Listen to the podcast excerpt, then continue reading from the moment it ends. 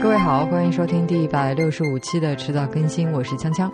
大家好，我是任宁。今天是大年初三，还是祝大家新春愉快嗯，啊！那首先是今天的两样环节，我今天想推荐的也跟昨天一样，是一档播客节目，叫做《东亚观察局》。呃，他是三个好朋友啊，至少是我觉得他们之前之间应该是非常熟悉的啊，三个人一起做的。樊亦儒、沙青青、陈小青啊，三个人都是在这个日本和韩国这两个领域都是呃有很多的这个知识积累，也有很多的这个第一手的经历嗯啊，也有很多这些这个日常的呃观察。嗯然后我恰好又对这个日本和韩国这两个国家比较感兴趣嗯啊，然后也觉得说东亚这个中日韩三个国家，呃之间的这种呃和而不同，是一种非常有趣的状态。嗯嗯所以我一直都他们他们节目我应该是每期都听都会听的。嗯那另外就是刚才说了，他们三个我觉得应该是挺熟悉的嘛，因为嗯他们三个之间有一种非常奇妙的化学反应嗯啊，让我觉得哪怕他们在就是扯些闲篇儿，我都会觉得还愿意听听。嗯。呃，我今天想要推荐的这样东西呢，或者说是一件事吧，呃，也是跟内容相关。我推荐呃男女朋友或者说夫妻之间，大家可以一起来共同创作一个什么东西啊，它可以是一集播客，也可以是一篇文章或者是一个视频啊，哪怕是啊一个一张照片啊什么的，我觉得都嗯可以。嗯，呃，因为我们会觉得说两个人相处久了之后，他可能会逐渐的缺乏一些呃共同话题啊，可能逐渐陷入到一些日常的柴米油盐啊琐碎的细节当中去。那我觉得共同的来创作一个跟内容相关的项目，可能是一个比较有趣的做法。嗯嗯呃，虽然说在共同创作的时候，我觉得经常会吵架，就像我们其实也经常做着做着就吵起来可了。不吗？然后节目就废掉了。但是怎么说呢？我觉得真理越辩越明，嗯，感情越吵越好。嗯那所以通过共同创作，我觉得可以实现两个目的，对吧？就是一个是呃可以明白真理，然后嗯第二个可以培养感情。嗯，好，那接下来我们开始今天的节目哈。那在今天节目开始之前呢，我先提个醒啊，呃，今年我们也跟去年一样，准备了一些小礼物，是迟早更新特别版的巧克力豆。嗯那只要你在新浪微博、网易云音乐、喜马拉雅、小宇宙上给这一系列特别节目留言或者评论啊，或者是写邮件来，这我们当然最欢迎了。嗯，呃，就有机会得到。嗯，我们一共准备了三份巧克力豆，那会在元宵节根据我们非常主观的标准来送出。嗯，非常主观的标准。啊、有网友表示这个压力非常大。啊我们做节目压力也很大呀。那为什么春节所有人压力都要这么大呢？嗯没有压力就没有动力，是吗？嗯这个在刚刚过去的二零二零年年底哈，我们看到有很多媒体它依照惯例编了不少的本年大事件的梳理哈。当然啦，二零二零年非常特殊嘛，大家都知道，那嗯所以大事事件格件、外多 对，所以媒体人也应该有非常多的素材啊。嗯呃，但是我看到有不少媒体他在盘点的时候呢，漏了一件我觉得还挺有标志性意义的事情。嗯那就是二零二零年五月二十八号，十三届全国人大常委会表决通过了《中华人民共和国民法典》啊， 嗯嗯，在今年，也就是二零二一年一月一号正式哎1月实1施。号实施了一个月了已经。对，呃，相信它会在未来很长一段时间里面啊，对我们生活的方方面面产生全面而且非常深刻的影响。嗯，因为民法典就是一部全面而且非常基础的法律。嗯，那既然今年的系列节目啊是讨论社会问题的复杂问题，跟我们春节读书系列迟早过年的结合啊，那我觉得这期我们不如先从民法典谈起，嗯，毕竟啊，它也是一本值得推荐大家去阅读和了解的书。对，而且还是挺厚的一 本书。嗯、我们的这本这是法制出版社的《民法典》实用版，嗯，里面除了这个法律法条本身之外呢，还给了一还有很多些解释跟案例。哎，对对对，嗯嗯、当然，你不用从头看到尾啊，就是更多的作为一本工具书去查阅，对吧？嗯。就其实这里面，你想这个，除了我们接下来要讲的跟这个呃性别有关的这些议题之外，还有你平比如平时跟人怎么签合同啊，注意哪些东西，怎么结钱啊等等啊，甚至说这个你路上见了老老太老太太摔倒了要不要扶啊，就这是些关乎大家的日常生活的，对对吧？嗯，了解一些法律总是好的嘛。是呃，话说回来啊，首先，我跟任宁呢都没有法律方面的学术或者说职业背景啊，嗯嗯嗯所以呢，接下来呃，我们充其量也就是随便聊聊对民法典的一些看法，嗯呃，肯定是算不上什么法律解读啊。所以如果有说的不专业的地方呢，请大家多多包涵，也非常欢迎大家指正啊。那民法典呢，它是在原来的婚姻法、收养法、继承法这些相关的单行法律基础上进行修订完善，然后将相关的法律制度编纂成为婚姻家庭编和继承编。嗯呃，既然是在性别议题的这个节目当中来聊啊，那嗯我觉得我们就集中在婚姻家庭编这个部分的内容。嗯嗯嗯，呃，聊民法典啊。 那这样好了，我跟你呢都各自提一个我们觉得有意思的点来跟大家分享，好不好？嗯那嗯你，先来。行。呃，最近我们应该是有一部分朋友能够回家过年，可能有更多的朋友是在原地过年。嗯嗯，那如果是回家过年的话，相信大家呃免不了会要帮父母分担一些家务嘛，对吧？嗯。然后，据我有限的观察了解啊，其实大多数的家庭的家务啊，到现在还是女性承担的多啊，嗯妈妈或者是其他的一些亲戚，甚至近些年我们还听到过不少什么职场女性啊、高知女性回归家庭成为全职主妇这样的新闻，对吧？嗯嗯，也引起了很多讨论。呃，比方说，就有的观点认为，呃，这是女权的倒退啊，等等等等。嗯那关于这一点，我们今天不会在节目里面详细讨论呢。我想说的是，像家庭主妇，包括那些有工作但也承担了较多家务的那一方，嗯，那确实是一个我们在讨论呃女权主义啊、讨论性别话题的时候比较忽略的一个群体。是的，所以呢，我今天就想来聊聊《民法典》第一千零八十八条关于家务劳动变现这件事情。嗯呃，首先我先来把这一条读一遍啊，这条规定。夫妻一方因抚育子女、照料老年人、协助另一方工作等负担较多义务的，离婚时有权向另一方请求补偿，另一方应当给予补偿。具体办法由双方协议，协议不成的由人民法院判决。嗯，毫无疑问啊，这一条规定呢是对家务劳动在一个家庭当中的重要作用的肯定，对吧？嗯是，我们知道家务它是其他的家庭成员好好工作啊、学习啊、好好生活的一个很重要的保障。但是它不像我们上班搬砖啊，它不是一种可以直接转化成资产啊。那通常在大多数人的情况下面呢，是货币资产这样的一种劳动。对，就是家务家务劳动是一种再生产，它不是生产，对，所以有这样的这个区别。嗯嗯嗯所以呢，经常也会被我们家庭当中的其他成员忽略。嗯而且做家务的一方，他因为就跟劳动力市场脱节，嗯所以往往会导致自己的人力资本贬损。嗯而另外的家庭成员呢，他其实因为有其他人在承担较多的家务，所以自己比较容易获得自身的人力资本增值。嗯，而且还有一点是因为家务本身，它很难说是一种技术含量很高的一个一个工作，对，所以就会导致说，呃，随着技术的发展，随着时代的变化，呃，家务劳动它的这个含金量，打引号的这个含金量会越来越贬值。嗯嗯所以呢，对家务进行经济补偿其实是非常合情合理的。是，呃，不过其实民法典它不是第一次提出家务经济补偿这一点啊，嗯呃，早在两千零一年婚姻法修正案的时候啊，就已嗯经增设了家务劳动经济补偿的这条制度。呃，但是当时那种补偿它有一个前提，就是夫妻他要采用分别财产制。嗯呃，换句话说呢，只有当夫妻双方他们是书面约定，呃，在婚姻关系存续期间，也就是大家还是夫妻的时候，所得的财产归各自所有，就是说你赚的钱归你的，我赚的钱归我的，这样子分开。嗯那离婚的时候，呃，做家务多的那一方，他才有权向另外一方请求补偿。嗯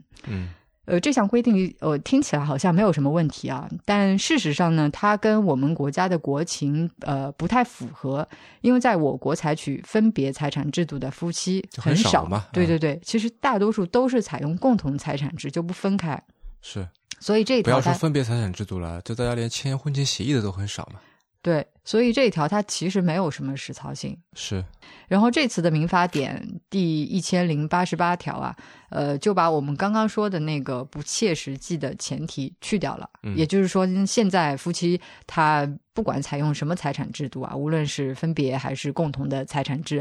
做家务多的那一方，他在离婚的时候申请这个补偿啊，所以和之前相比的话，它的适用性就广泛很多了。嗯，但是我自己看完这个之后，我会觉得说，嗯，这个条款它操作起来比较困难。是，我也在对想这个。首先是你看举证很难，对吧？因为呃，秉持这个谁主张谁举证的原则，你要怎么样去证明你在这几年当中呢，确实付出了这么多的时间和精力去做家务，对吧？嗯第二呢是估值，我觉得也很困难。嗯，就是你你付出的劳动量，比方说你你就算像这个打卡上班一样的，你有这个工时，那补偿多少才算公平，对吧？嗯，以及你算不算得上那些机会成本嘛？对啊，我本来可以去上班的，我没去上班，然后我在家拖地。对那你这个我这拖地的这个价格，难道跟这个一个，比方说，呃，如果我是这个硕士学历，难道跟一个高中学历的人是一样的吗？肯定不是。对，所以就是嗯我觉得非常难衡量吧。嗯嗯当然这个。呃，第一千一百零八十八条，它现在也只是概括性的约定了一个补偿方式，它规定是由夫妻双方他先协议解决，那如果大家协议不成的，再交给法院去判，这样。嗯，没法点，就是约定，呃，不是是个规定一个大的方向。对对对，嗯、我觉得像你说的，操作起来肯定是有难度的，但因为现在民法典刚刚实施不久嘛，才一个嗯多月呢，还没有很多案例可以去参考。嗯那我觉得随着以后操作的多了，碰到的事情多了，情况多了，那最高院应该会给出相应的司法解释的嗯啊。嗯、然后你说起家务劳动啊，我想到前天咱们不是聊过上野千鹤子的书《父权制、父权制和资本主义》嘛？嗯然后在那个书里面呢，我也记得他借恩格斯的话来说，说其实资产阶级的女性啊，不能被视作完全的资产阶级，因为他们个人掌握的财产其实很少，这个财产的产权其实都在丈夫手里面，而且呢，他们在家庭内部处于一个被剥削的地位，因为要做家务，要做做啊生小孩，生生孩子啊什么的，啊，所以就在一个资产阶级家庭里面，丈夫是资产阶级，然后妻子呢就相当于是个无产阶级。嗯这样呃，然后说回民法典啊，你刚才说的这点呢，在社交网络上面这个也引起了一些讨论。那么嗯我想说的这个点呢，就是在社交网络上面，你如果那个是这个掀起一点波浪的话呢，我这个是海啸级别的，那就是离婚冷静期的三十加三十啊。我想说的是这个。呃，那我也先来念一下法条好了啊哈。民法典第一千零七十七条规定，自婚姻登记机关收到离婚登记申请之日起三十日内，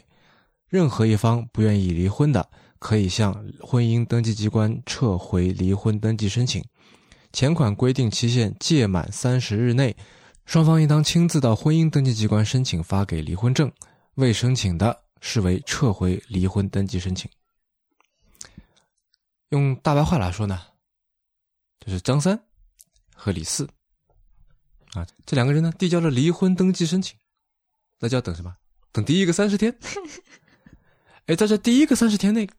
如果张三或者李四两个人当中有一个人反悔了呢，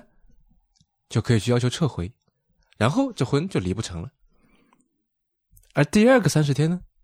就是过了第一个三十天之后，这两个人要在三十天里面去民政局亲自申请离婚证。要是没在这三十天里面把离婚证扯出来呢，这婚也就没法离了，对对吧？那为什么要有这样的规定呢？我觉得，首先是呃，我在人大常委会的网站上面找到了一篇文章，他说，为贯彻实施习近平总书记有关加强家庭文明建设的重要讲话精神，更好地弘扬家庭美德，弘扬社会主义核心价值观，第一千零四十三条增加一款作为第一款，也就是婚姻家庭编的第一句话，他说。家庭应当树立优良家风，弘扬家庭美德，重视家庭文明建设。嗯。另外，可能也考虑到说，我们国家现在生育率正在降低吧。对啊，那从结果上看呢，我觉得这么规定啊，那嗯，或者说我我相信我祝愿吧，嗯，就的确可以是让一些冲动离婚的夫妻去重归于好，破镜重圆。但是与此同时，大概也会让许多人觉得说，对是否结婚这件事情，这个决定也会更加的慎重。离婚门槛更高了嘛啊，？对啊，对啊，嗯、然后这个离婚冷静期的设置啊，我觉得还有可能产生一些别的效果。嗯、有些是技术层面上的，比如说刚才不是说到这个签婚前协议啊，什么这些吗？嗯，我觉得夫妻去签署婚前协议或者说婚内财产的一个约定的情况可能会有所增加。嗯，比如说一对夫妇，张三很有钱，掌握了家庭财权，现在要离婚了。李四说，结婚以后你的收入属于共同财产，我要分一半。如果在以前，那离婚协议签完，离婚申请交上去，马上就生效。但现在张三可以反悔了，所以李四肯定会说：“来，我们先签一个婚内协议。”啊，注意，这个时候他们处于结婚的状态。离婚财产处理是要以离婚为前提的，要签一个协议。我们要约定，无论你在这个三十天加三十天的期间内反不反悔，无论这婚能不能离得成，李四都能拿到五百万。另外呢，如果这两个人想就想赶紧离婚，他不想要这个三十天加三十天，不想要这个离婚冷静期，那也有一个办法，就是诉讼离婚嘛。嗯，所以可以想见呢，二零二一年啊，这个起诉后申请法院调解离婚的案例肯定会增加许多，啊，嗯，然后如果你跑到法院里面去，这个去申请法院调解离婚呢，那么法院在这个离婚的诉讼里面，这个裁量判决是否准予离婚的一个主要标准就是夫妻感情是否破裂。嗯，这其实是一个很不法律的一个对一个很模糊东西哈，嗯对，很模糊嘛。你一方说呃我们感情破裂了，嗯，呃另外一方说我们爱的死去活来，那法官该听谁的呢？嗯，那所以之前的这个婚姻法其实列举了一些呃应该被认定为感情破裂的情况啊，比嗯如重婚啊、吸吸毒、赌博啊这些嗜好什么的。呃，然后在民法典呢，在这个婚姻法的基础上面又增加了一条，说就是如果说你被法院判决不准离婚，嗯，然后又分居满一年，再次提起离婚诉讼的话，那就要准予离婚。嗯，嗯这个听上去倒是有点像诉讼离婚的冷静期，嗯，但都说清官难断家务事嘛，就是如果两个人都想要离，那倒还好，但是一个想一个不想，对吧？那就确实很麻烦。是。而且我们不是还有这种习惯思想嘛，就是宁拆十座庙，不拆一桩婚啊什么的、啊啊啊嗯，。对，嗯，然后关于这条这个呃法律啊，网上有不少人反应很激烈，他们觉得这件事情是女权的倒退。嗯，那我猜啊，也许就他们是认嗯嗯为现阶段的婚姻制度本身就是父权制的一个结果，所以呢，任何让这个结束婚姻变得更复杂的设置都是父权制的帮凶，任何让这个开始一段婚姻变得更容易的设置也都是父权制的帮凶。嗯，可能是我这样吧我在猜，可能实践当中，就实际情况里面，是不是提出离婚的现在都是女方居多？是，对啊，是吧？是对吧？那你对现在提高了这个门槛的话，那对女性的权益来说，确实是一个损害。嗯，但我还是觉得，就这条至少从法条本身来说，它是中性的，嗯它不偏向男，也不偏向女。嗯就而且多点时间，我就再想想离婚之后有各种事情怎么安排啊，财产啊、小孩啊这些事情怎么安排，我觉得也也是好事。嗯如果你觉得冷静期有问题，那我觉得也是本质上是因为婚姻制度本身有问题。嗯嗯其实，在准备这条的时候，我想到了，呃，台湾一位诗人，他叫夏雨，嗯他以前写过一首诗，叫做《鱼罐头》，啊，这首诗的意象选的很妙啊。然后我我特意把它放在这里，我想跟大家分享一下，很短的。鱼罐头，给朋友的婚礼。鱼躺在番茄酱里，鱼可能不太愉快。海并不知道，海太深了，海岸也不知道。这个故事是猩红色的，而且这么通俗，所以其实是关于番茄酱的。那你来解释一下这首诗喽。这是一个对婚姻的隐喻。嗯，嗯，那既然是隐喻，我觉得就不好明说了。嗯，不管怎么样啊，那个就像刚刚任宁老师在模仿的罗翔老师说的， 不知道你们有没有听出来？我觉得很明显，法律是底线，一个人遵纪守法，但他也有可能是个人渣。然后像这个民法典里面规定的呢，是当下的婚姻制度的一个底线跟基础啊。那再往下呢，就根本不成其为呃合法的婚姻关系了。嗯呃，然后说完这个基础版的，我想来聊一聊理想版的啊，一段理想的婚姻从始到终，它会是什么样的呢？嗯，其实这个问题啊，我很好奇大家是怎么想的，甚至嗯，我我想知道大家觉得说，在现在这个时代，理想的婚姻它还存在吗？嗯当然，如果你有任何想法，可以给我们评论。嗯那今天我就先来说说我曾经在别人的故事当中看到过的一段理想的婚姻哈，嗯那就是这本《平如美棠我俩的故事》。呃，这个书名当中的平如跟美棠呢，就是作者饶平如嗯，他们的名字，对他们的名字，饶平如和毛美棠，就是他的太太嗯叫毛美棠。对对，然后这本书它其实是在饶平如老先生他自己自制的几十本画册的基础上面发展来的。在他八十多岁的时候，他太太因为生病过世了，我记得好像是糖尿病。嗯然后他太想念他了，于是就呃把美棠的照片啊、书信以及自己之前画下来的几十年的生活点滴啊，整理成了三十本画册，就取名叫做《我俩的故事》作为纪念。然后本来是他自己自娱自乐的事情，但是因为被他孙女拍下来发到了网上，引起了柴静的注意。然后呢，柴静去做了采访，还在自己的博客上面发了一篇采访手记啊。嗯后来这篇手记也收录到了这本书里面作为一个前言，嗯被这个这篇文章被广西师范大学出版社的编辑看到，那所以就去联系这位老先生啊、先呃后来呢就有了这本书。嗯，我记得呃，在前两年央视还出过一个纪录片，嗯，是讲做书的人还是读书的人来着？就是、做书的人啊，做书的人，嗯，他当时有采访这本书的设计师朱迎春嘛。对对对，嗯嗯，平如跟美棠呢，她是出生于上世纪的二十年代啊，那基本上比我们的祖辈，就爷爷奶奶、外公外婆，应该年纪还要再大一些。呃，两个人相伴六十多年，一起走过抗战啊、文革，还有三年自然灾害等等一系列就非常艰难的时期。嗯嗯，书中它记载的事情其实大多数都非常平淡啊，很很日常。那甚至有一些就读来像是流水账一样的东西啊、但是你会觉得非常真切，非常感人。嗯有句话不是叫“贫贱夫妻百事哀”嘛，嗯，对？吧？嗯但是放在他们两个身上呢，你看到的却是相濡以沫。嗯比方说，他就写啊，美棠为了补贴家用，曾找些临时工的活来做，甚至曾去附近自然博物馆啊，就是上海的自然博物馆嗯的工地搬水泥，一袋水泥起码五十斤重，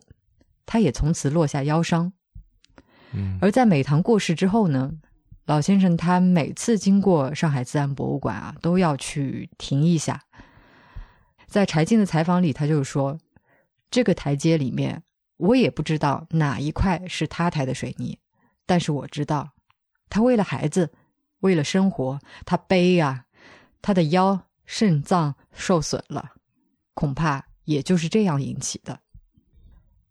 而且在那些回忆往昔苦日子的文字跟漫画当中啊，就我觉得很可贵的是，就你看不到一种苦哈哈的情绪，你知道吗？就是那种怨天尤人的情绪，就反倒会经常被他的一些幽默逗笑，被他那种举重若轻给感动到。嗯比方说有一张图画的是他的小发明之一，叫做“一袜多用法”，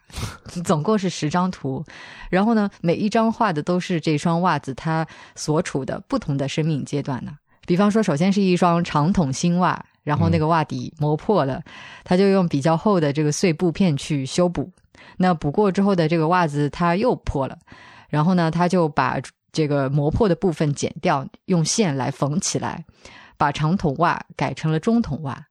中筒袜又磨破了，那就再就重复这么做，把嗯破的剪掉，然后用线缝起来变成短袜，然后最后。就终于是连短袜也磨破了，然后他就就很放心的啊，终于可以丢掉了这样。嗯嗯，还有什么像这个六分钱菜票度过三天之行动计划、牵丝车胎补鞋法这样的小发明啊，等等很多。就是这些原本是因为他生活实在太困难，不得已而为之的做法啊，在他笔下就却成了他自己非常得意的发明创造。嗯嗯嗯，我知道这些故事可能在现在我们看来啊，尤其是比较年轻的听众会觉得有点过时，对吧？但是我相信啊，即使是没有办法感同身受的听众，依然会被平如和美棠的这种深情所打动。嗯，深情对我觉得是深情，而嗯不是爱情。呃，有什么区别呢？我我觉得在他们两个人长达六十年的这个相处当中啊，他已经不单单是爱情了，他还嗯包含了亲情、友情，呃，其他很多的情感，就非常的复杂。嗯我觉得这有点，就如果打个比方的话，我觉得有点像是发酵这种过程。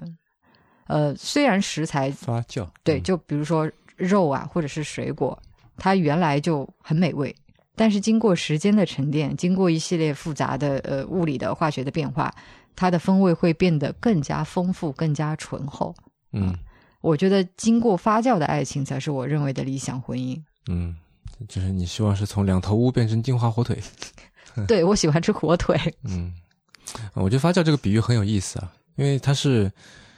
它是很多种因素综合的一个产物吧。嗯，然后你事先可以控制一部分，但是它有很多的随机的这个成是分。的，因为未知而有趣。嗯嗯嗯，哎，说起理想啊，你刚才说理想的爱情，我觉得理想当然有很多种了。嗯，昨天节目的最后不，你不是也说到说，这个几十上百年前，我们的祖辈的这个女性和男性曾经一起朝着一个共同的目标去努力嘛？嗯嗯啊、我想到一个跟今天的节目有点相关联的点，就是一九一九年，就是五四运动那一年啊，嗯一九一九一九年十一月，湖南长沙有一位女青年叫赵武贞，她被父母强迫出嫁，然后在反抗无效，第一次这个这个呃上吊还是什么的，后来救回来了，然后还是还是要她嫁，她就在这个迎亲的花轿当中，用一把刀割破喉管自杀了。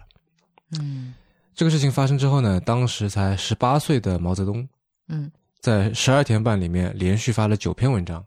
就是说婚姻问题是一个社会问题。嗯赵女士的死呢，根源在于社会嗯，啊。那其实呃，妇女也是毛泽东一直都比较关注的议题啊。后来对，在这像个、那个有一句话，“妇女能顶半边天”，不就是他提出来的吗？呃，算他发扬光大吧，其实是嗯句嗯嗯民俗啊。啊，当然他在这个最早期的什么湖南运农民运动考察报告这个里面也讨论了女性受到的压迫。嗯嗯，那赵武贞事件发生的那个时候嘛，我们知道这个一九九年中华民国已经成立了、嗯啊，呃，那尚且还有这样的悲剧，那我们也都知道，在更早一些的时候，大多数女人都裹着小脚，婚姻都是包办的，几乎没有受教育的机会，对，女人几乎完全，你就可以说完全是属于男性的附庸地位吧，嗯对吧？那所谓的嫁出去、娶进门、出去进来这个动作的对象都是女性嘛，嗯基本上就是在说女性作为一种物的所有权的转移。嗯啊，嗯，出去又进来。那虽然现在我们出于习惯，有的时候还会这么说，但是在这一百多年之间，我们的婚姻观念可以说是发生了这个翻天覆地的变化。啊，我小时候看过一本书啊，就罗列很多歇后语，里面的这个印象很深的一条就是“懒婆娘的裹脚布又臭又长啊，是我我记得我当时看到这句歇后语的时候，就不明白到底什么叫裹脚布。”。嗯，然后我后来问了，就我妈告诉我说，是因为以前的女人她都是裹小脚的嘛，嗯那嗯所以是为了好看。啊，对啊，我也问了嘛，我我一方面是不明白脚这个东西怎么能裹一裹就小了，好像有点难以想象啊。另外也不这个不明白这有什么好看的，嗯因为这说实话我觉得很难看，像鸡爪一样的感觉。那个裹了小脚以后，真的我就觉得以以前的 人有毛病。嗯，那其实婚姻制度也是一样的，就从我们现在看过去啊，可能也会觉得这个古人都不太正常，怎么会办出这样的事情来？很多这个这个家庭里面发生的事情啊什么的，但其实他们的所作所为其实是符合当时的一个正常的标准的。那究竟当时的正常标准是什么？某个时期的婚姻制度又是如何满足了当时的正常的需求的呢？嗯，这个话题蛮有意思的。嗯，啊、所以我就想来聊聊，在百年前甚至更早的时候，我们古代的这个婚姻是什么样的。所以接下来我想我要介绍的这个书呢，啊，就是南开大学常建华教授的《中国古代女性婚姻家庭》。那这本书有三个部分啦，就像这本标题里说的，就就是中国古代的女性婚姻家庭。嗯、其中婚姻的部分呢，是为了这本书特意写的，比较成体系。啊，他在整理古代婚姻制度的同时呢，还加入了许多这个，因为陈建华教授是研究社会学的嘛，这这个加入了许多对呃当时的社会情况啊、风俗习惯的一些描写，就很有时代感了。然后女性和家庭两个部分呢，就是结合了这个常建华之前之前的这个文章，相对来说在完整性上面会会差一点。嗯，那我跟锵锵算是金融界的哈，那婚姻在古人看来呢，这思路有点像是我们做金融的在搞这个基因并购，嗯 merge and acquisition，用他们的说法就是合二姓之好，上以示宗庙，下以继后世。所以，婚姻的根本目的其实就是说，你要把祖先留下的这个家业继续去留给后代。去发扬光大。嗯，对，嗯那这么大的一个事儿，你肯定要找个中介，对吧？啊嗯你肯定要多方对比方案，对吧？你要你要搞兼并购 吧，而且这个事情，要不然你肯定要找大板大老板来拍板。嗯你们找大老板拍板，自己偷偷的谈，大老板不开心，说你们这个公司不用做了， 原地解散，你嗯你也没没办办法。哎，那我在这本《中国古代女性婚姻家庭》里面看到一个记载，时间呢是在清朝的嘉庆年间，地点在四川，嗯在一七九七年嘉庆二年，嘉庆刚刚继位的时候，嗯，也就是我们昨天说的这个玛丽沃斯通克拉夫特出版女权辩护《女权辩护》的刚出版这个四年之后，在四川的冠县，也就是现在的这个都江堰市啊，嗯有一个姓李的人，他的女儿呢，大概是二女儿啊，李二姐跟一个姓周的小伙子相爱了，家长不同意，于是呢，两个人决定私奔。到这里是一个这个言情剧，嗯，接下来就是恐怖剧，结果被抓住了，在被抓的现场，李二姐被她的父亲当场活活打死。嗯，你你这个让我想起我们去年吃到过年有一期节目，你不是讲王迪的那本书《袍哥》吗？就去年吧，对，嗯然后里面也讲到了这个民国时期的袍哥他枪毙自己女儿的故事嘛，嗯嗯，地点也是在四川。啊嗯，我觉得啊，嗯其实我在现在在讲的这个判例跟，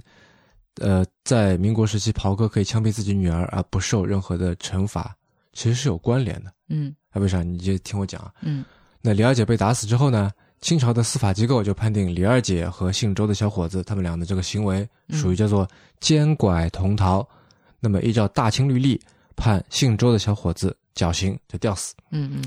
那么这个姓李的人呢，因为当场打死他女儿，所以被判杖刑，嗯就是打屁股。嗯嗯，听起来已经有点问题了，对吧？对啊，一个杀了人的人竟然只被判杖刑，然后但私奔要吊嗯死，对，哎，但是嘉嘉庆帝觉得对这个姓李的人还是判得太重了。他说李二姐因为私奔，所以是有罪之人，嗯所以他父亲把她打死呢，属于叫出于义愤，嗯就跟见义勇为似的，嗯啊，不应该加以杖刑。难道应该无罪释放吗？啊，对啊，他就说以后如果有遇到这样的这个事情呢，做父母的不必科以罪名，并且还命令刑部要把这方面这个惩罚家长的规定给去掉。嗯，这么一说，就这个有点像什么？就是我们刚刚不是讲到民法典嘛，然后嗯这当中还有一条规定啊，我记得是第一百八十四条，嗯呃，是因自愿实施紧急救助行为造成受助人损伤的，救助人不承担民事责任。 嗯听上去就有点像这一条在说的东西。嗯，是就就类似这么个意思吧。嗯啊，就你想吧，这个女儿私奔就地活活打死，然后还能够享受到这个现在这个热心救人、 见义勇为的待遇，嗯那在我们看来肯定就是荒唐至极了啊！而且的确是，就像我刚才说的，可能造成了在之后袍哥枪杀女儿的，并且没有受到惩罚的这样的这个事情。嗯就王迪说明明有这个相关的法律，但得不到实施，我觉得这是因为、呃，类似这样的这个观念已经深入人心了嗯啊。嗯但话又说回来了哈，其实这样的这个在我们看来非常荒唐的规定呢，跟你刚才说的《民法典》的一百八十四条的目的其实一样的，嗯是为了维护当时的这个伦理道德。那什么样的伦理道德？就是这个家里面哎的家长对小辈有主婚权，啊，这个权利是法律法律赋予的哈，甚至就算是这个家长坐牢了，他在这个牢里面，小贝的婚姻依然要听他的安排。嗯你要到他牢里面去问他这个事情你，你同不同意？你如果不问，或者说他说了你不听，那就是犯法。嗯然后还有另外有一点呢，就是在唐朝之后啊，历代的法律都程度不一的规定了媒人在婚姻里的作用。嗯，就跟你搞兼并购，你要找个 FA 嘛，嗯对吧嗯哪怕你不是汉族，也会受到这个风俗的影响啊。这比方说这个清代的陈州，那也就是现在的湖南沅陵的苗族，嗯 在这这个苗族的人们当中就有一个习俗，在春天呢，未婚的男女大家会穿得漂漂亮亮的，到野外去对山歌啊。大家可以想象这个场景，放到现在就是一起去唱个 K，对吧？嗯啊，那如果这个你看上眼了，有好感呢，第二天男方就可以去女方家长家这个家里面去求婚。嗯那么这本《中国古代女性婚姻家庭》里面也说到了这点，但他的表述呢，似乎是男方可以去自己去求婚的，一个人去的。嗯那我看到另外一本书，刘冰清和石田他们对这个园林的人类学考察里面，就说的是男方还是要有一个媒人陪着去的。嗯啊，如果说那天女方这个很热情，邀请你吃饭啊，邀请你过夜啊，媒人也必须陪着你。然后你还要全程负担媒人的这个费用，那是啊，FA 嘛，嗯嗯，所以嗯，这样子一来的话，就是长辈主婚。对吧？然后还加上媒人，基本上就断绝了你自由选择婚姻对象的可能嘛。是要听听别人的安排。啊，是，这还没完呢。这除了跟谁结婚之外，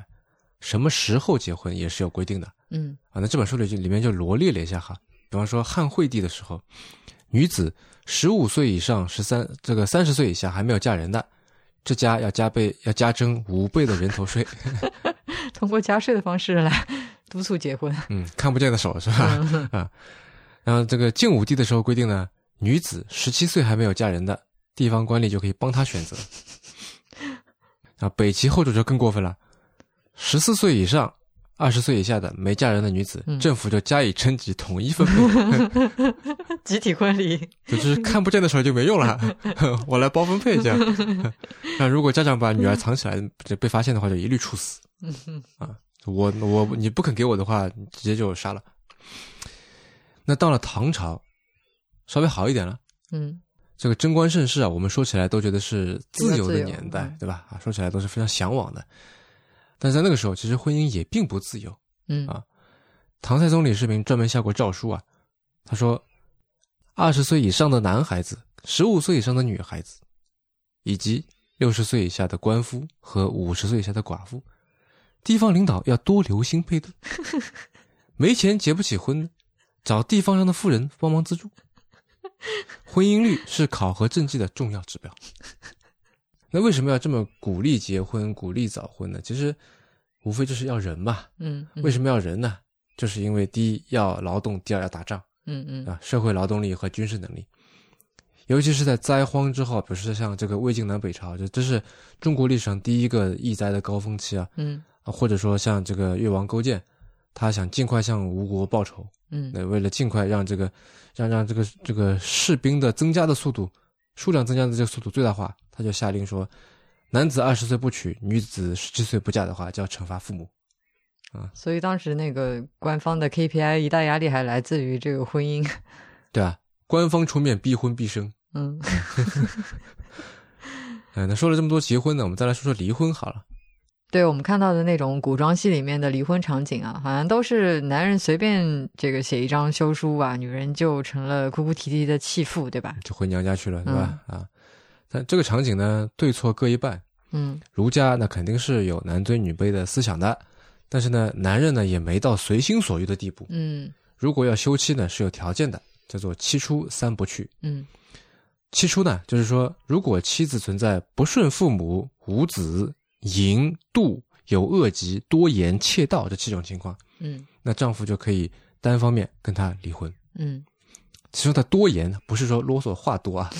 是说就喜欢搬弄是非，这个离间亲人的关系嗯啊。然后三不去呢，是说如果有以下三种情况，男人就不可以提出离婚。嗯第一种，妻子给公婆守丧过了三年的；嗯第二种，是你娶媳妇的时候这个夫家很贫困，那后来又发达了；第三种是妻子没地方可以去，没有亲人可以依靠。那么第一种就是不忘恩，呃，他给你这个守了丧了；第二种是不忘本，嗯啊，你你以前这么穷过，对吧？不要说发达了就忘了人家。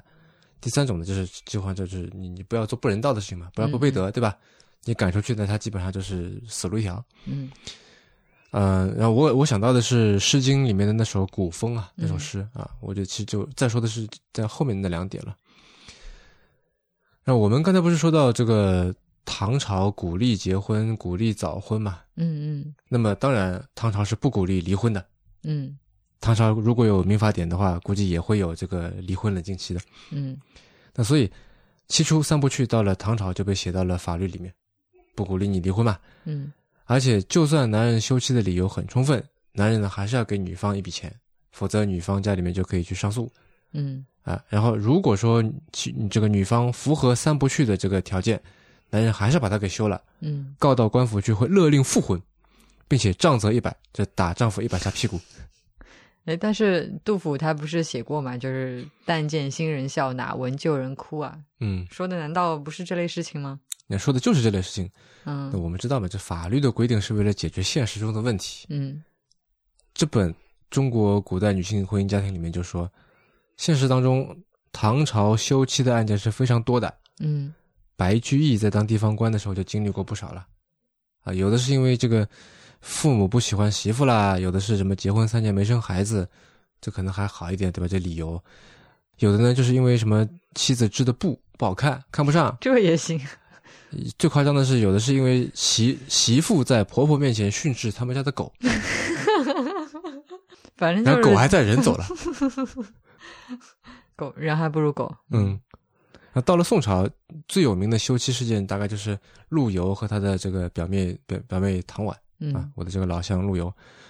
那这个这是个什么故事？就是他们俩明明感情很好，但是就是因为陆游的母亲这个婆婆不喜欢唐婉，嗯，然后唐婉呢也没给陆家生儿子，就把他们俩生生婆给婆拆拆散散了了。。对，嗯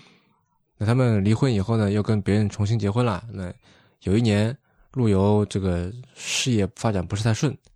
就到现在的这个绍兴的沈园去散心，嗯就碰到了唐婉了。老情人这个见面，往事上心头，嗯，就很感伤的在墙上提了一首《钗头凤》。第二年呢，唐婉又来了，嗯看到说，哎，去年陆游在这写了这么个词，你想想他这个心情嗯嗯啊，然后他也喝了一首《钗头凤》，嗯也写在墙上。不久呢，据说就抑郁而终了。嗯那现在这两阙词被刻在沈园的墙上，我是从小看到大。嗯，我上次去的时候也看到了。嗯嗯就说到这里，你可能会觉得古代的女人怎么这么能忍气吞声啊？嗯，受欺负、受委屈一辈子，太惨了这不是没办法吗？官官方逼婚，啊！是，那的确很惨了，对吧？嗯？但也不是没有出头之日。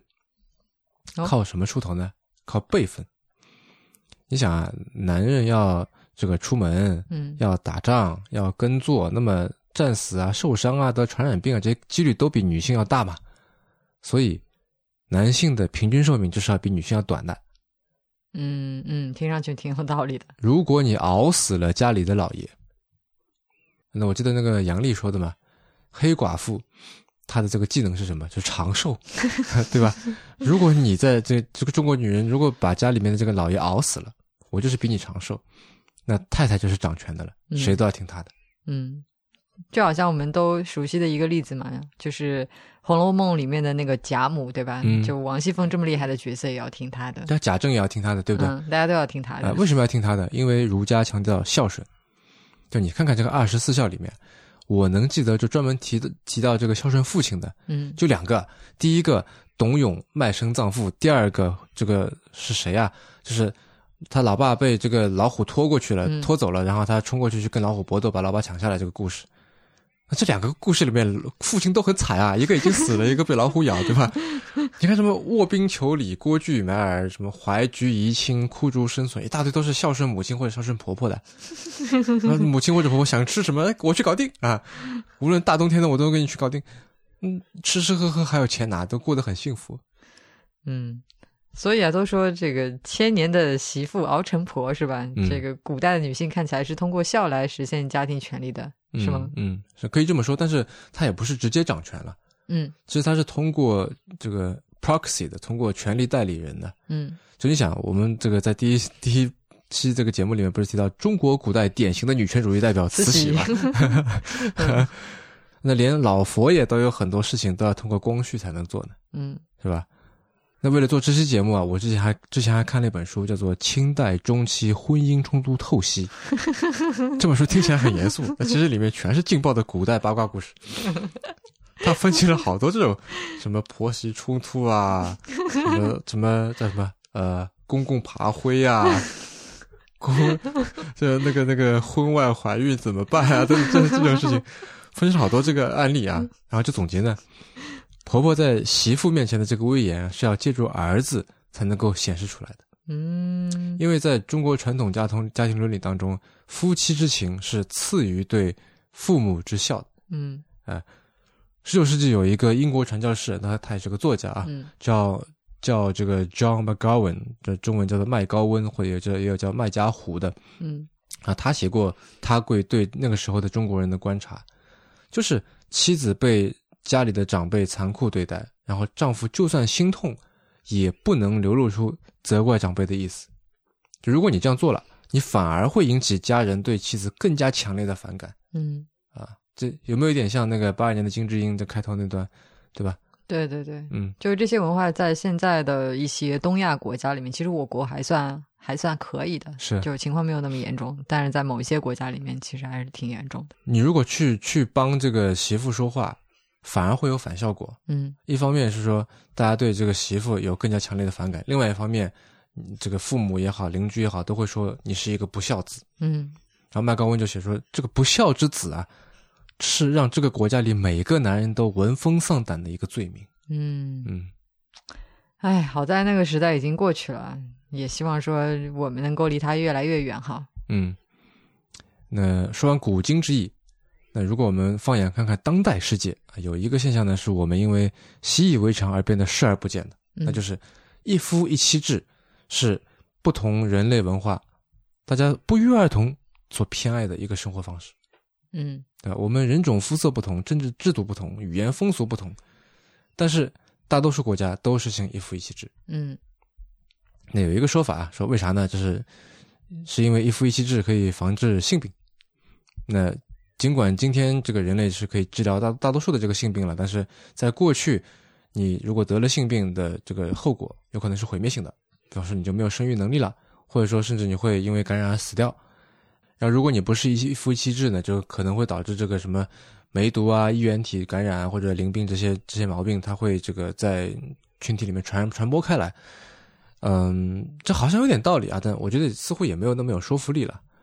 那除了一夫一妻制跟刚才简单介绍的这个古代的婚姻制度，当下有没有可以研究和讨论的这个特别版的婚姻呢？哎，有的。呃，去年我们不是去了一趟云南嘛？对啊，当时还跟帽子录了一期情侣闲聊。对对对。嗯啊、那去帽子那边之前呢，我们去昆明啊，观嗯参观了这个云南省博，看了一个展览，主题是叫做“摩梭人的生活”，我觉得非常有趣啊。嗯啊是的，所以呢，关于特别版的婚姻，我想介绍一下这本书，作者是颜汝贤和刘晓庆，标题叫做《摩梭母系制研究》啊。这里有个细节啊，就是这本关于母系制的书，嗯两位作者是母女关系。。啊，隐喻果然无处不在哈嗯，大家不要被这本书的标题所吓倒啊，其实它很好看的。那么，呃，颜汝贤呢，是我们国家第一批研究摩梭文化的学者，嗯所以他有着大量的一手的材料跟经历，尤其是在上世纪六十年代的时候，就泸沽湖旅游还没有开发的时候，现在是人多的一塌糊涂了。嗯，那当时的那种原始的摩梭文化的经历，现在是找不到了，但现在摩梭人还在那边生活吗？还在的，还在的、啊。呃，首先啊，先说概念，到底什么是摩梭？嗯嗯它其实不是我们我国官方承认的这个五十六个少数民族，不是五十五个少数民族之一，嗯没有这么一个族的，所以我们一般都说不说摩梭族，说摩梭人。摩梭人呢，它主要分布在云南和四川的交界。那么云南的摩梭人呢，被划到纳西族去了，嗯，然后四川的摩梭人呢，就划到蒙古族去了。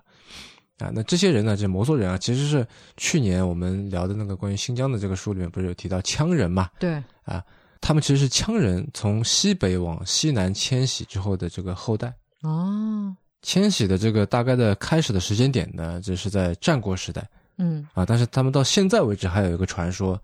说这个祖先死了以后呢，灵魂就回北方去了。嗯然后呢，有时候他们还会过来看看，嗯对吧？就是你想这个战国时候的一次迁徙，到现在他们还还记着，这个我还觉得还很奇妙哈、那他们到了像我们现在这个过年过节的时候呢，就要请祖先，要杀猪啊。这东北我也应该有也有这个杀猪菜，对吧？嗯啊，然后呢，用猪血去染红十一根树枝，两根呢扔到房子后面，九根放在房这个房顶上面，树枝的尖头要朝着北方，嗯，就作为一个祖先回来的一个路标的记号。嗯，就好像是飞机跑道上的灯一 样，对吧？有一给点你那么给个你意指思方向，嗯嗯，是，就祖先是从房顶上面落地的，跟圣诞老人一样哈。 嗯、那事实上呢，这个摩梭人的母系制历史就也很久了啊，可以追溯到汉朝。嗯那么刚才说了半天的这个中国的男尊女卑、天经地义，这多么的根深蒂固，对吧？但摩梭人却一直可以保持母系制到现在，为什么？这很有趣啊！嗯而且就是这个书里写啊，由于文化大革命时期这个呃省里区的领导曾经强制摩梭人实行一夫一妻制，引起了摩梭群众非常大的反感。对啊，就上千年的习俗，就怎么能够说改就改？对，嗯，所以一直保留下来了，对吗？是。那么话说到这里，大家就知道了，这个母系制它不是一夫一妻制，是吧？啊，那到底是个啥呢？我等一下再来说。呃，说回这本书，那么当时这个调查组呢，当年是去了丽江下面的一个乡，叫永宁，嗯，是摩梭人的集居地。然后去的时候呢，受到了非常热情的接待。那时候是一九六三年，就是所谓的这个三十年自然灾害时期啊。嗯然后关于那个时代呢，作者是这样写的：绝大多数的城乡居民都在饿肚子。我们当时在北京也经常吃不饱饭。下乡调查的第一站是小凉山彝族地区，老百姓不但食不果腹、衣不蔽体，而且茅舍不遮风雨，生活十分艰难。走进永宁，真有步入世外桃源的感觉。我们在老乡家吃派饭，挨户挨家轮，无论到了谁家，饭都是管饱，还不时能跟其他家户成员一样分到一片猪膘肉。啊，为什么那边条件这么好啊？哎，这真的很神奇啊！嗯作者就说，是什么能够使他们与别的地方跟别的人如此不同呢？嗯是他们的基本社会组织和家户结构。那这本书里面就介绍了一个摩梭人的一个打引号的家庭。嗯，为什么要打引号呢？因为它跟我们一般理解的家庭完全不一样。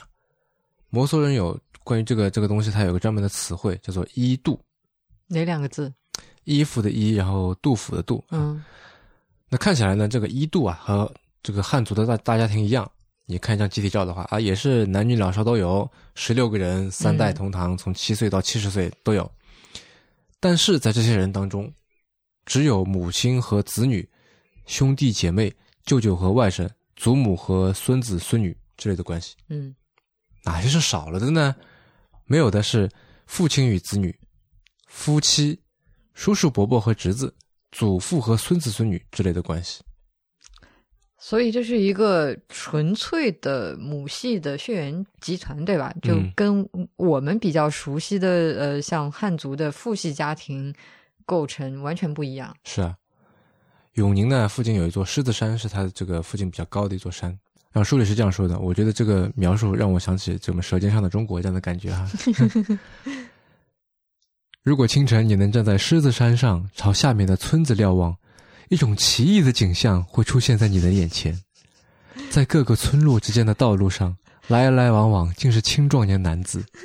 他们有些出村，有些进村，既不牵家带口，也不三五成群，都是各自单独行走。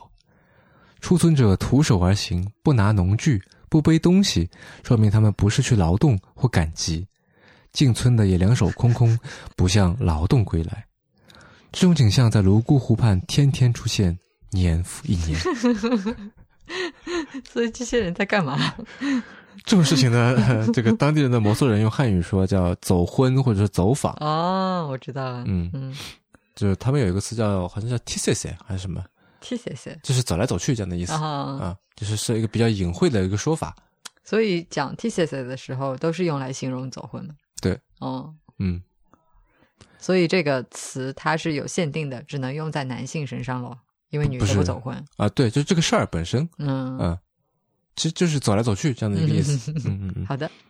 对。那么一般来说呢，他们的女人都是不出嫁的，终身就住在家里面，住在一度里面。男的呢也不娶妻，嗯所以只要两个人两情相悦，男人在天黑以后就摸到女人家里去，在她房间里过夜。嗯，听上去有点奇怪，对吧？啊，第二天早上，男人就跟女人告别，回到自己家里面，跟自己的母亲们、兄弟姐妹们、舅舅外甥们一起劳动和生活。哎，等一下，母母亲们后面有个闷字吗？对，就摩梭人啊，管母亲叫阿咪，啊、好可爱。其实就是一度里面跟她的这个生母同嗯辈的所有女性，全是你的阿咪。所以没有就是妈妈或者是和其他的一个同辈分的长辈的区别。就她没有妈妈、阿姨什么嗯这种啊、呃就是大家都叫阿咪。嗯，年长的女性，然后就是是谁生的你，这点并不重要嗯啊，就你不会在意这点，人家也不会在意这点，嗯，他都是视同己生这样啊。而那个这个走婚的对象呢，摩梭人叫阿夏嗯啊，这是一个很亲昵的一个称呼啊。夏呢，其实就是躺下睡觉，嗯，所以阿夏就是性伙伴，不是夫妻。叫阿夏就是为了过性生活，不是为了结婚成家。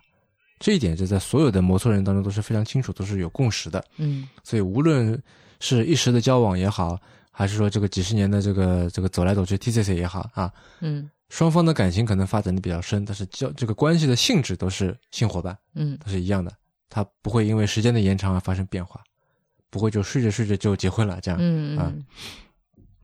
然后这本书里面有很多这个相关的技术哈，我知道大家都比较感兴趣，所以呢挑了三段比较有意思的来念给大家听一听。愿意与谁交阿夏？交多长时间？愿意经常走访还是隔三差五走访？愿意找一个还是找几个？都以个人的条件和愿望为转移。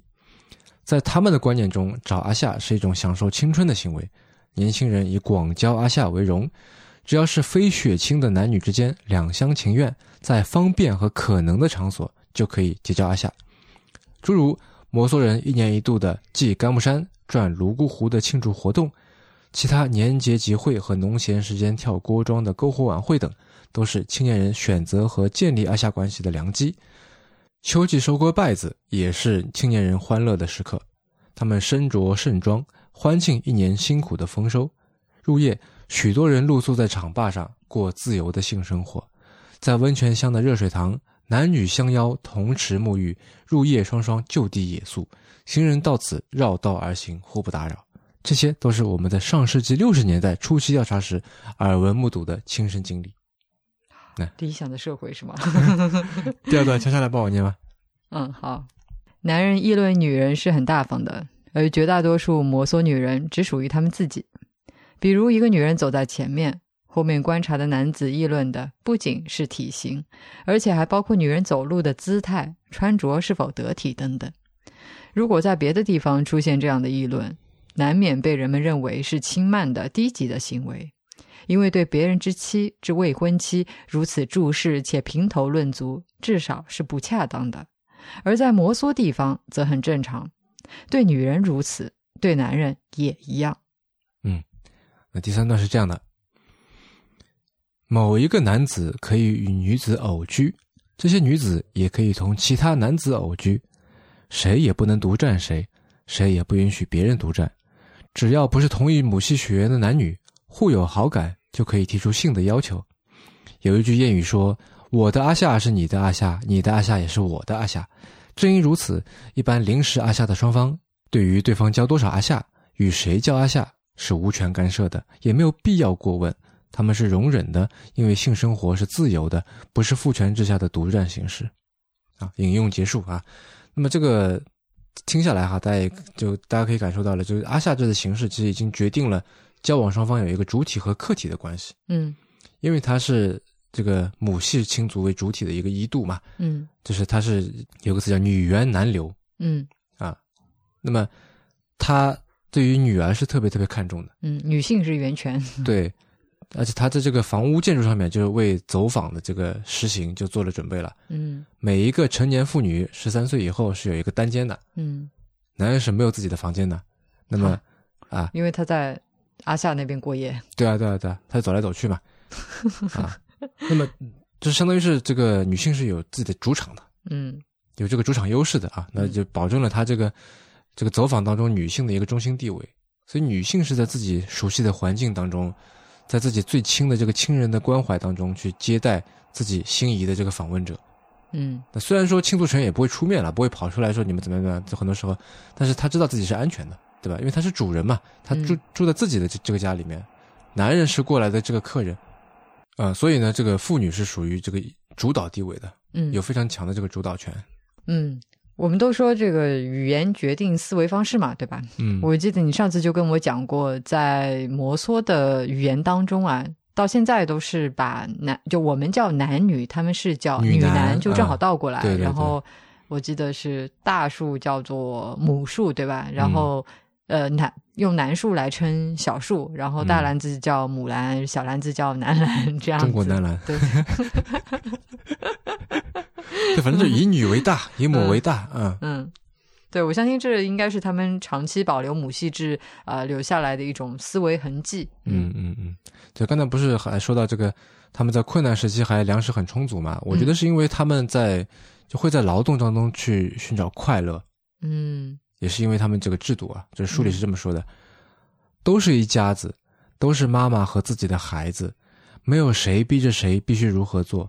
劳动似乎没有压力，而且他们还有伊底协作组织，大家互相帮助。收麦子时，一些年轻人一帮一帮的收完了这家收那家，有一底关系的先收完，即使没有一底关系的也主动去帮助。抢在天气好时，一个坝子的庄稼都能收到家。大家都能够享受这种互助，收获季节那种惬意弥漫在田边，共同劳动的同时，又成了一种社会活动、社交活动。庄稼收回去了，家家煮猪膘给来帮忙的年轻人吃，晚上在院子里跳锅庄，真的是很快乐。唉，就是听得我非常的羡慕，就好想加入摩梭人， 就听上去像是一个乌托邦。因为我记得泸沽湖那边本身天气也非常的好嘛，对吧？就听上去一切都很美好，嗯就感觉好像生活没有什么压力。嗯，压力嘛还是有的，这里面压力最大的人大概是每家当家的人了、嗯就这个摩梭人叫做达巴，他的压力呢，其实来自于他的责任心了。嗯呃，虽然大家都很尊重达巴，但是呢，他也没有家长的特权，他不能专断独行。重要的事情还是要大家一起商量的。嗯那一个好的达巴呢，就能够让家里面每一个人都受到照顾啊，每个人都感受到感受到家的温暖。嗯反过来呢，每个人也都关心别的这个家人。摩梭人很少打骂儿童，然后他也不会遗弃老幼病残跟痴呆的这个异度成员。摩梭男人肩上没有养家糊口的压力，女人也没有生儿育女的压力，没有传宗接代的压力。因为刚才说了嘛，你不生这个姐妹生了都一样，都是你的孩子，嗯都叫你阿咪的嗯嗯。那年长的男性叫什么？像舅舅的 话，阿乌，就阿咪和阿 乌，嗯嗯，好可爱啊，都。嗯，是，嗯嗯，然后书里面还访谈了一位叫做贾阿玛的女青年，嗯呃，十三年的走婚史，二十六岁了，至少嗯至少交过八个阿夏。嗯呃，他说的很多话呢，让我这个在父权制社会成长起来的人听了，就觉得实在太有意思了。嗯，比方说呢？就很多东西你会觉得说嗯匪夷所思，或者说完全都反过来了，嗯嗯嗯，都是反过来的。你可以举些例子。哎，比如说他一开始就说到他的这个阿咪啊，就是他的嗯妈妈，他说：“我妈妈达施玛是出名的能干人，我们拉客一度就靠她支撑。”嗯但他有一桩大事不顺心，连生了九个儿子，直到最后一胎生下 我，妈妈心里的一块石头才落了地。由于我是独苗苗，妈妈从小就娇惯我，重活脏活都不让我干，竟派哥哥们去做。嗯，完全是反过来的。对，嗯然后后来嘛，书里面有写，就贾玛成年，就十三岁以后啊，嗯，这个到了叫阿夏的年纪了，有一个喜欢的人，那这个人就晚上偷偷来，就这么跟早就可以叫阿夏的吗？呃，不是不是十三，就十三岁理论上可行，但嗯大多数人呢都会明白到个可能十六七岁这样哈。反正那个人这个到贾玛房间里面来，这个晚上偷偷来，那么他的妈妈知道以后，他的阿咪知道了，嗯，就是就这件事情呢，可能在我们看来属于叫婚前性行为，对吧？这不仅是婚前性行为，而且是未成年人啊。啊，对。那他妈妈就说：“孩子，教阿夏是光彩的事，你们大大方方来往，不要偷偷摸摸的。”然后还好做好吃的来招待这个晚上来幽会的贾玛的这个阿夏。嗯然后那个阿夏呢，他大概是太喜欢贾阿玛了，嗯有一次就说：“我想娶你当婆娘，你同意吗？”贾阿玛说：“当阿夏多好，可别提娶我的事，那样妈妈和哥哥会轰你走的。然后那个后来那个阿夏感到后悔，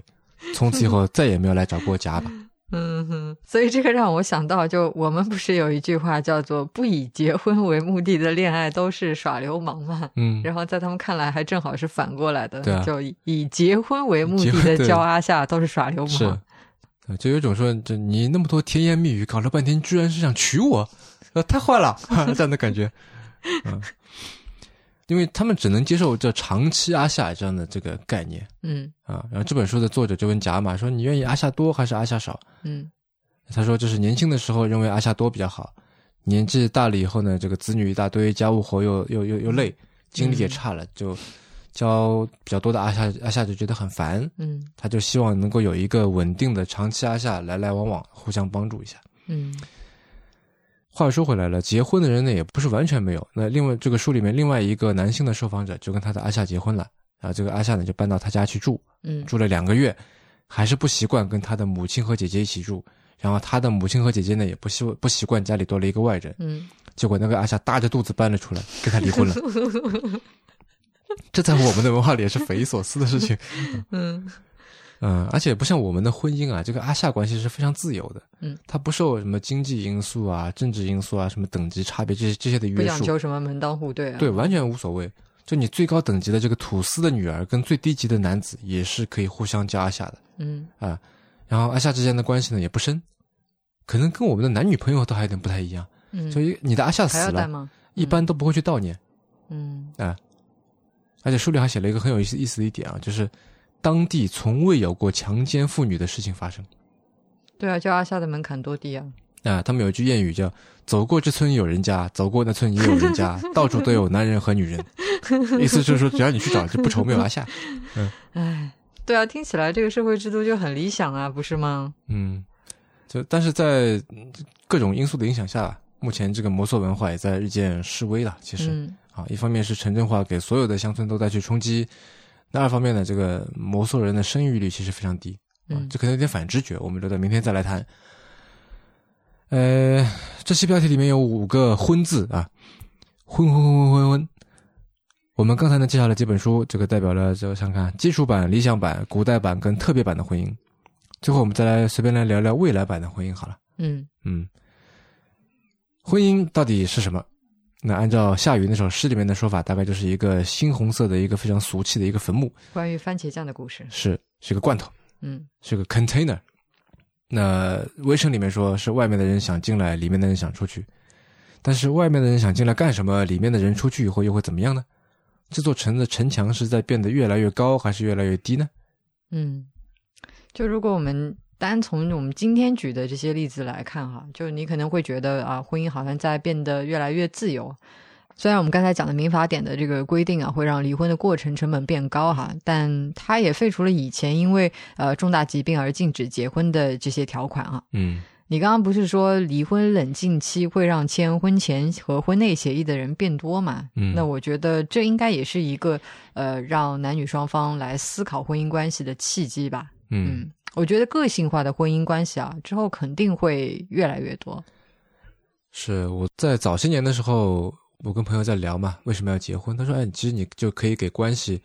这个加一层法律的保障。”嗯但是呢，昨天晚上在看这个诺贝尔经济学奖得主 Gary Becker 跟美国联邦法院法官 Richard Posner 前早些年吧一起开的这个博客上面的文章啊，嗯，说呃真相的勇气。对他们两个都说啊，就是如果你想要为一段关系去添加一个法律的保障，那么婚姻其实不是最好的方式。最好的方式是你们俩自己签个协议，嗯想写啥写啥。嗯你可以像劳动合同一样说我们五年一续啊， 也可以说我们弄一个开放式关系的条款，嗯，就跟那个萨特跟波伏娃那样子，对吧？嗯嗯啊，或者说你约定可以随意解除，啊，单方面也可以解除，或者说你约定就无论如何都不能解除，啊至死方休也可以嗯啊。那这个财产的分配啊、离婚的赔偿啊、孩子的归属都可以约定嘛。嗯如果事后有有变化，那么我们再签一个补充条款就好了，嗯，这样真的搞得像 merge and acquisition 一 样了。是吧？嗯，不过如果真的是这样，倒也好，对吧？就比如说，呃，同性群体的话，也不用去争什么同性婚姻合法化了，反正大家都是协议，对啊，嗯就个你性化的你协总议，不能禁止同性恋签协议吧？对对、啊。那那两个作者也是这么说的，他们其实都想不通为什么有这么多人要反对同性婚姻，就就觉得没有些碍着你。对，人家要结婚又没按照你，对吧？没人没说不让你结呀。就按照这个约翰密尔的那种说法，就你也管不着人家。但我觉得这里面最大的这个障碍，其实就出在“婚姻”这两个字上面，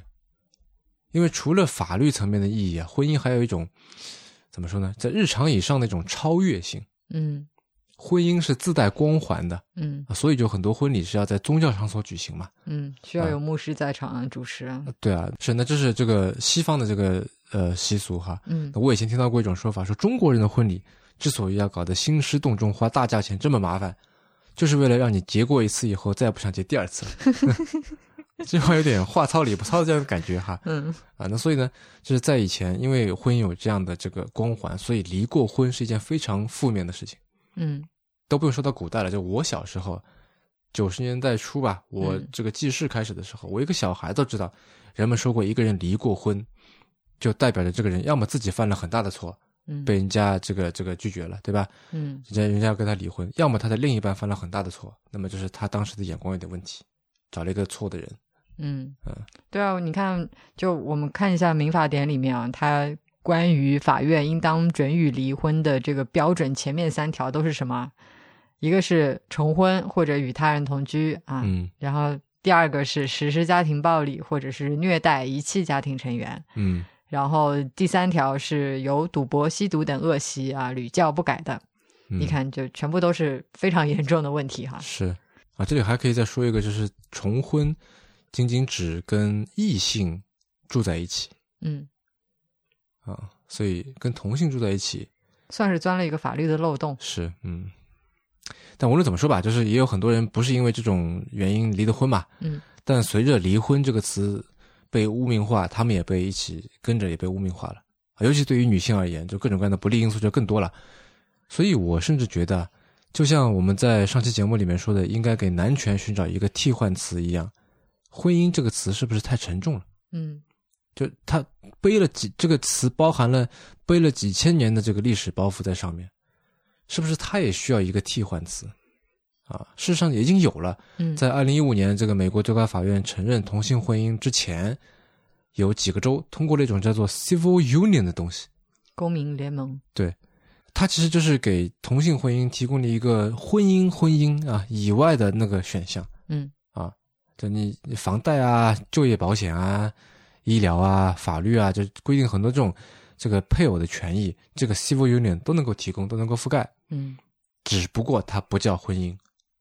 啊。那这个词其实很早很早以前就有了，虽然呢各自的定义有点区别，但其实全世界各个大洲都有很多国家在使用。那为什么要用这个词？就是因为反对者不愿承认同性婚姻也是他们那种带着光环的 marriage。嗯那种婚姻，对吧？所以呢，就支持同性婚姻的人就规避了婚姻这个词，说你好那个归你啊，我这个不用你那个名字，但是呢，本质上跟你一样，就造出了这个 civil union 这个概念。嗯，对，这个就听上去就好像是呃，我之前提过的那部美剧《美国夫人》里面嘛，然后有一幕是女权主义的这个领军人物 Gloria Steinem，然后她就跟那个议员讲，因为她当时在大力的推动这个女性的堕胎权嘛，嗯然后她说，呃，如果你嫌堕胎权就是 abortion 这个词太难听的话，那我们就换成 reproduction rights 啊，叫做生育权利这样的一嗯个比较中性的词好了。嗯啊嗯嗯。那我觉得 civil union 这个词就挺好的，就嗯公民联合，就有点像是那个英国社会学家这个安东尼吉吉登斯说的那种，嗯，更纯粹的亲密关系这种嗯感觉。它，我觉得它比 marriage 要更更开放、更轻巧、更有一种未来感。嗯我觉得未来它可能是怎么说呢？这种婚姻概念是可能是跟父母辈的这个家族是脱钩的，它可能它它不是一个这个 merge and acquisition，对吧？嗯呃，它可能跟性别、跟性关系甚至可能都脱钩的，嗯它可能跟生育后代也是脱钩的，跟参与人数也脱钩的，可能跟经济关系也脱钩的，可能有各种各样的形式。所以在未来，可能有人会说：“哎，要不咱们商量商量，公民联合一下？”强强联合。啊，这种感觉。嗯，哎，那好了，今天的节目就到这里吧。不知不觉录了好长时间啊。今天录结婚，明天的话题是一个我们无论男女都有过的身份，那就是孩子。您刚刚收听的是迟早更新的第一百六十五期，这是一档探讨科技、商业、设计和生活之间混沌关系的播客节目，也是风险基金 Once Ventures 关于热情、趣味和好奇心的音频记录。我们鼓励您与我们进行交流，我们的新浪微博 ID 是迟早更新，电子邮箱是 embrace at weareones.com，拼法是 e m b r a c e at w e a r e o n e s 点 c o m。啊，今天录的嗓子都哑了。如果您想要访问迟早更新的网站，就可以在浏览器地址栏输入邮箱的后缀，在网页导航栏中就可以找到迟早更新的网站链接。我们为每期节目都准备了延伸阅读，希望您善加利用。那么，您可以在各大音频平台和泛用型播客客户端搜索“迟早更新”进行订阅收听。如果您喜欢这档节目呢，也欢迎您收听我跟 Real 搭档的播客《提前怀旧》。呃，我们希望通过迟早更新，能让熟悉的事物变得新鲜，让新鲜的事物变得熟悉。明天再见，拜拜。 明天见。